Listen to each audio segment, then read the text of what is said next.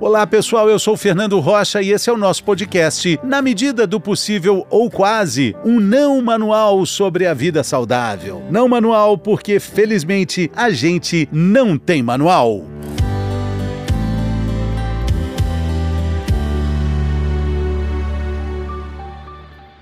Ozempic mitos e verdades sobre as canetas para emagrecer. Bom, com certeza você já ouviu falar sobre essas canetinhas mágicas, emagrecedoras. Será que elas são mágicas mesmo? O fato é que esse assunto está na roda. Provavelmente você também tenha uma lista de dúvidas sobre essas canetas. Será que elas funcionam? Para que tipo de obesidades elas são indicadas? Qual a diferença entre as canetas? Eu falei Ozempic no título, mas existem algumas algumas outras, é sobre isso que a gente vai falar no episódio dessa semana com a doutora Eliana Teixeira. Conversa conosco direto de Belo Horizonte, uma estudiosa do assunto, gosta de falar sobre isso e eu gosto muito de conversar com ela. Bem-vinda, doutora, tudo bem? Olá, Fernando, tudo bem? Obrigada pelo convite. Maravilha, doutora. Vamos explicar o que, que são essas canetas. Eu falei Ozempic, mas existem outras também. É, a Ozempic, ela é de uso semanal, existem canetinhas de uso diário. Elas eram indicadas para os diabéticos, agora estão também indicadas para o controle de obesidade e simplesmente sumiram das prateleiras das farmácias do Brasil inteiro, doutora. Exatamente, né? A gente,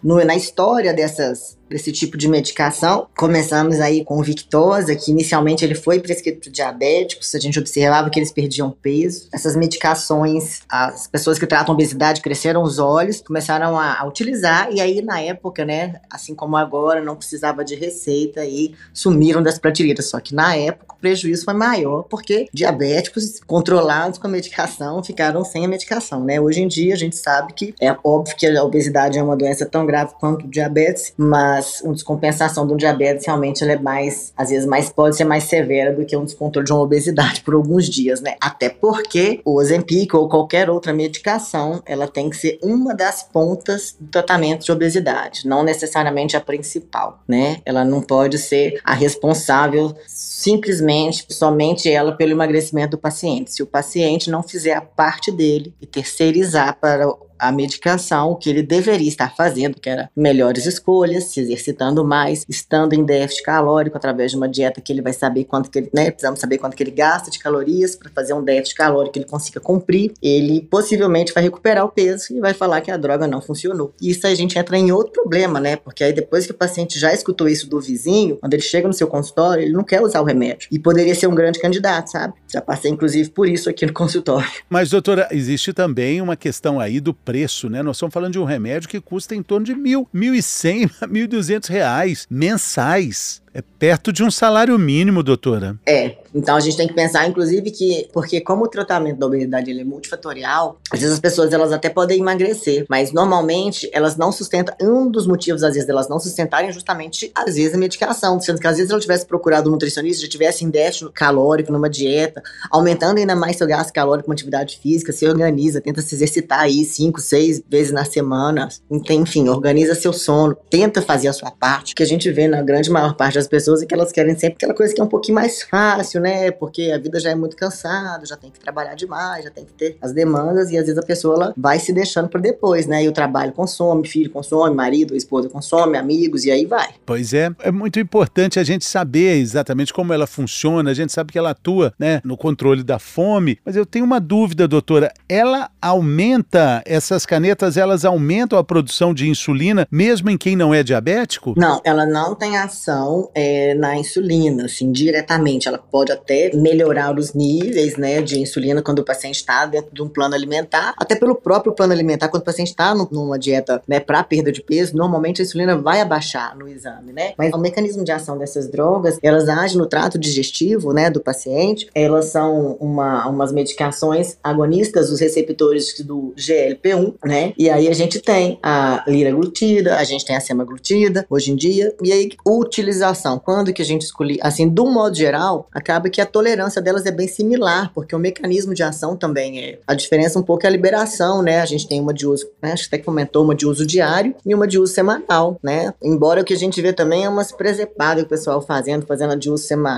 todos os dias, contando Cliques, a gente vê umas coisas assim que o, o fabricante não recomenda, né? Ele recomenda que é o que eu, eu até falo para meus pacientes, gente, pensa o seguinte, nós estamos numa tecnologia de poder tomar uma droga uma vez por semana, você vai querer voltar à tecnologia para fazer a de sete dias? É, tem muita coisa, a internet tem é, várias frases, né? Tem outra coisa que surgiu, né? O famoso rosto de Ozempic. Ah, é. O que, que é isso, doutora? Isso acontece justamente devido à perda de peso, né? A gente sabe que a gente tem a gordura subcutânea, também a gordura facial, quando a gente tem um processo de emagrecimento severo, ela dá uma, ela, né, a gente, como se a face ficasse mais fina e um pouquinho mais para baixo, como se a gente né, tivesse aquele rostinho mais escorrido, assim, um pouquinho para baixo, assim, exatamente. Escorrido é bonzinha, boazinha, né, doutora? Mas pode observar que está associada à perda de peso. Deixa eu falar com você, sabe o que é engraçado? Quando você pega pacientes que sofrem processo de desidratação, eu já acompanhei, né, já vi, ah, já vi pacientes, amigos que que faziam, ah, faziam competição de fisiculturismo, ficava com a mesma face. Perda de gordura, aquela face magra, bem, bem. Você vê que a bochecha, ela, ela, começa a dar aquela. O bigodinho chinês, ele fica mais marcado. Dá pra perceber, assim. E tá associado à perda de peso, né? Sim. Doutora, é o seguinte: a gente falou da diferença entre elas, a gente tá falando sobre mitos e verdades, né? Sobre as canetas. É, ela protege o coração, as artérias? Ela é um fator de proteção para a saúde é, coronária? Na verdade,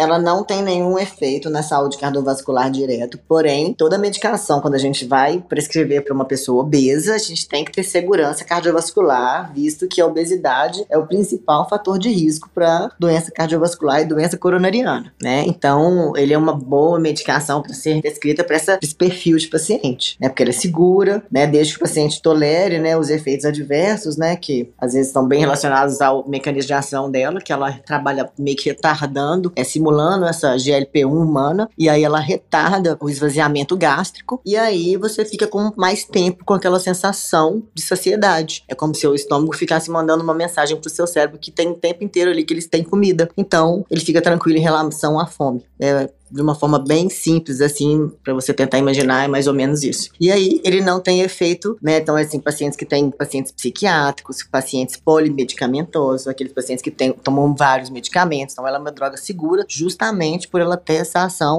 no trato gastrointestinal. Doutora, é com relação aos fatores adversos aí, né? Náuseas, problemas. Eles estão relacionados ao trato gastrointestinal. Náuseas, dependendo do paciente, quando o paciente não foi no médico comum acontecer. E já toma, começa com a primeira dose, e ela não, né, ela já tem uma sensibilidade maior a ter náusea. E como que a gente sabe isso? Toda vez que a mulher toma uma de pirona, ela tem náusea. Toda vez que a mulher toma paracetamol, ela tem náusea. Então ela tem um limiar mais baixo para ter náusea, ou seja, ela, ela tem uma tendência natural a ter mais náusea. Se uma mulher dessa já começa a medicação, mesmo que na dose baixa, ela possivelmente pode até vomitar. Então, os efeitos são náusea, vômito, dependendo da tolerância de cada paciente, né? É, constipação, justamente por causa desse retardo da eliminação do trânsito intestinal. E são os principais, os que a gente são os mais comuns. É, mais alguns outros? Alguns pacientes relatam um pouco de cansaço, de astenia, mas a gente não poderia associar necessariamente ao medicamento, porque tem todo um. A obesidade é uma doença tão complexa que tem todo um envolvimento, né? Então a gente não sabe, às vezes ele fica mais triste porque ele deixou de comer que ele quer, sabe? Então, assim,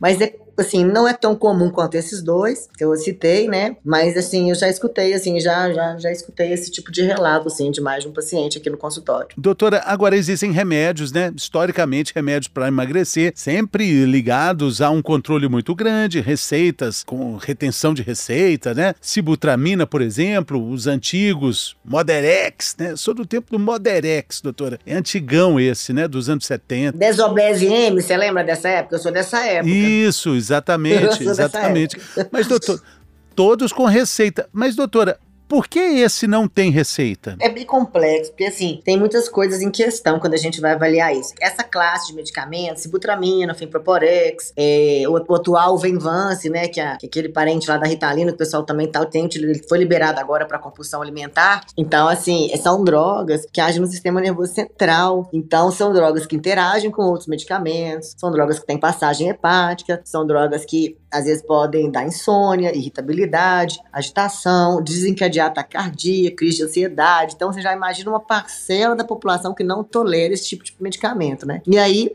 justamente para ele aumentar a frequência cardíaca, a segurança cardiovascular dele é um pouco questionada. E assim, eu agora, né, com quase 20 anos de formado, eu fico pensando assim, na época, quando eu tratava com esse tipo de medicamento, eu lembro que eu preocupava com um cara que tinha 10 quilos acima, ficava com medo. Hoje em dia, eu acho que realmente seria meio difícil você passar pra uma pessoa que tá aí 60 quilos de gordura no corpo, né, que eu já, já vi aqui no consultório. Então, assim, é, é onde a gente vê que essas canetas, elas são muito bem-vindas para ajudar esse perfil de paciente, porque elas têm esse tipo de segurança. Embora tenha alguns efeitos adversos, como qualquer outro medicamento, né? A segurança é algo que os médicos relatam bastante, né? A segurança do medicamento. É, isso deixa a gente bem tranquilo para trabalhar, porque o paciente obeso, a gente já sabe que já é difícil controlar, né? A gente não tem, a gente não sabe quando que aquilo vai acontecer, né? Uma doença, ela não manifesta da noite pro dia, né? Ela assim, ela vai demorar anos, 15 anos, 10 anos, 20 anos fazendo, repetindo. O corpo vai dando sinal, pressão sobe, a cabeça dói, muda padrão intestinal, muda o padrão de sono, e a pessoa vai ignorando. E o peso vai subindo, e aí vai indo. Doutora, mas a gente está falando de um remédio que não necessariamente precisa de uma receita, né, para ser retida, um controle rígido de receita, mas tem outra limitação que é o preço, né, R$ 1.100. Isso já é limitante, né? O senhor acha que... É, limita uma parte da população significativa, né, que poderia se beneficiar, né? A pesquisa que está sendo feita cada vez com mais intensidade, fala-se até de um outro medicamento que, olha só, pode substituir até a própria cirurgia bariátrica, um medicamento que promete redução de 15, de 10 a 15% do peso.